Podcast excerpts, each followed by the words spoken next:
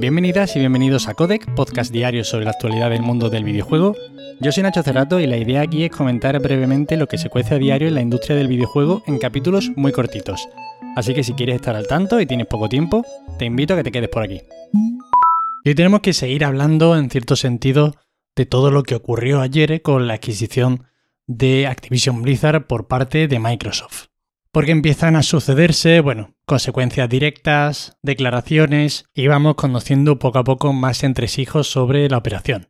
Y vamos a empezar hablando de que las acciones de Sony ayer registraron una pérdida de valor de 20.000 millones de dólares. La caída, que es de un 13%, ha sido su devaluación más acusada desde 2008. Aún así, también os digo, los movimientos en el mercado bursátil a corto plazo son mucho más indicativos de estados de ánimo y de corrientes de pánico que de análisis financiero y de análisis del estado de una empresa. Yo sé que suena muy espectacular esta caída y evidentemente lo es, pero muy probablemente se corrija a largo plazo como todos los desplomes que se producen a diario en la bolsa. Evidentemente aquí la principal preocupación que ha movido a esa parte de accionistas a vender su participación y a formar parte de esta caída viene dada por la supuesta futura estrategia de Microsoft con los estudios y las franquicias adquiridas que podrían acabar siendo exclusivos de Xbox, muchos de ellos lo serán, y claro, no deja de ser futuras fuentes de ingresos que los inversores en Sony temen perder de cara al futuro.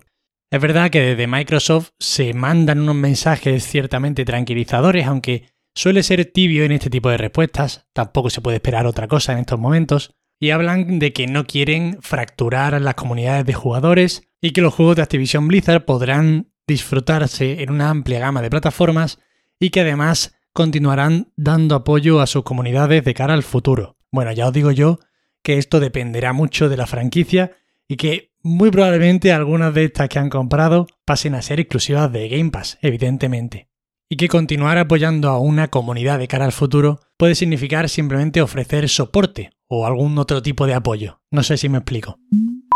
Y seguimos con declaraciones y ahora damos paso a lo que ha comentado Satya Nadella, el CEO de Microsoft, sobre la importancia de King en la adquisición de Activision Blizzard. Y es que con esta compra pasarían de apenas tener presencia en el sector del videojuego móvil a, de golpe y porrazo prácticamente, entrar por la puerta grande como uno de los protagonistas de la obra.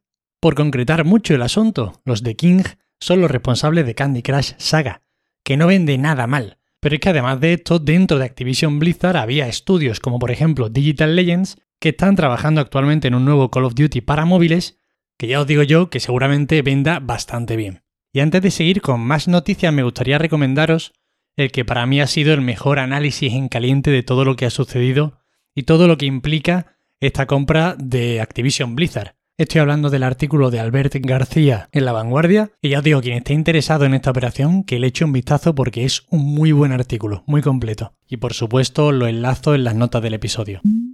Y seguimos con nuevas informaciones sobre esta operación y es que resulta que antes de llegar a un acuerdo con Microsoft, Activision Blizzard fue ofrecida a Facebook y a otra gran compañía. Según fuentes cercanas, tal como publica Bloomberg, Xbox habría sido la que se acercó primero a la compañía de Kotick para comprarla antes de que comenzara la oleada de escándalos en verano de 2020.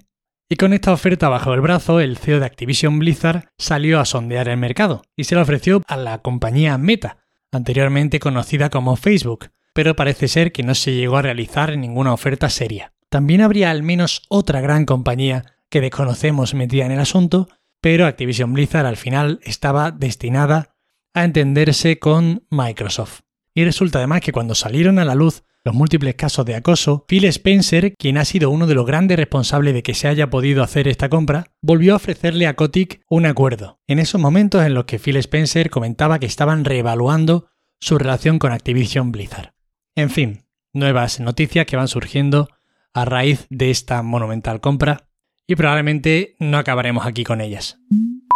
Bobby Kotick, el CEO de Activision Blizzard, habría sondeado la compra de medios para cambiar la narrativa en torno a su empresa, según publica el Wall Street Journal.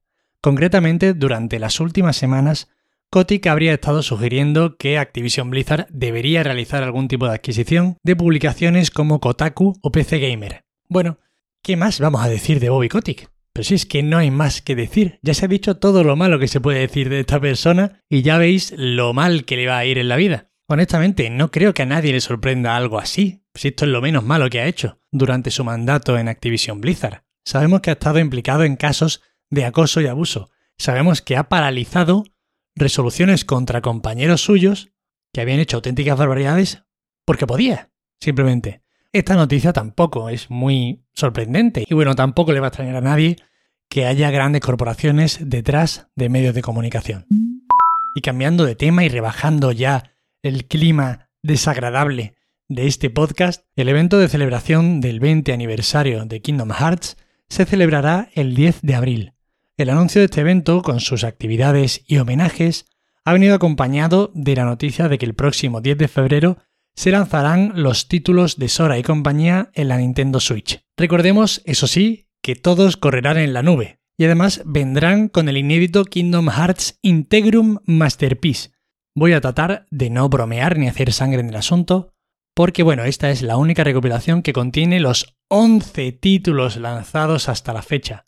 Podemos divertirnos un poco, ¿no? Y hablar de que juegos que salieron en la Play 2 vayan a llegar a Switch a través de la nube y no corriendo tranquilamente en la consola de Nintendo. Y es que hay que alargar incluso más los nombres, porque si Kingdom Hearts HD 1,5 más 2,5 Remix se llamaba así, ahora hay que añadir al final Cloud Version. Basta ya, o sea, basta ya. Y bueno, voy a acabar ya aquí la noticia porque como habréis notado no tengo voz, no sé qué me pasa, pero no tengo voz hoy. Y aprovecho para recordaros que hoy sale el Rainbow Six Extraction para el que lo quiera.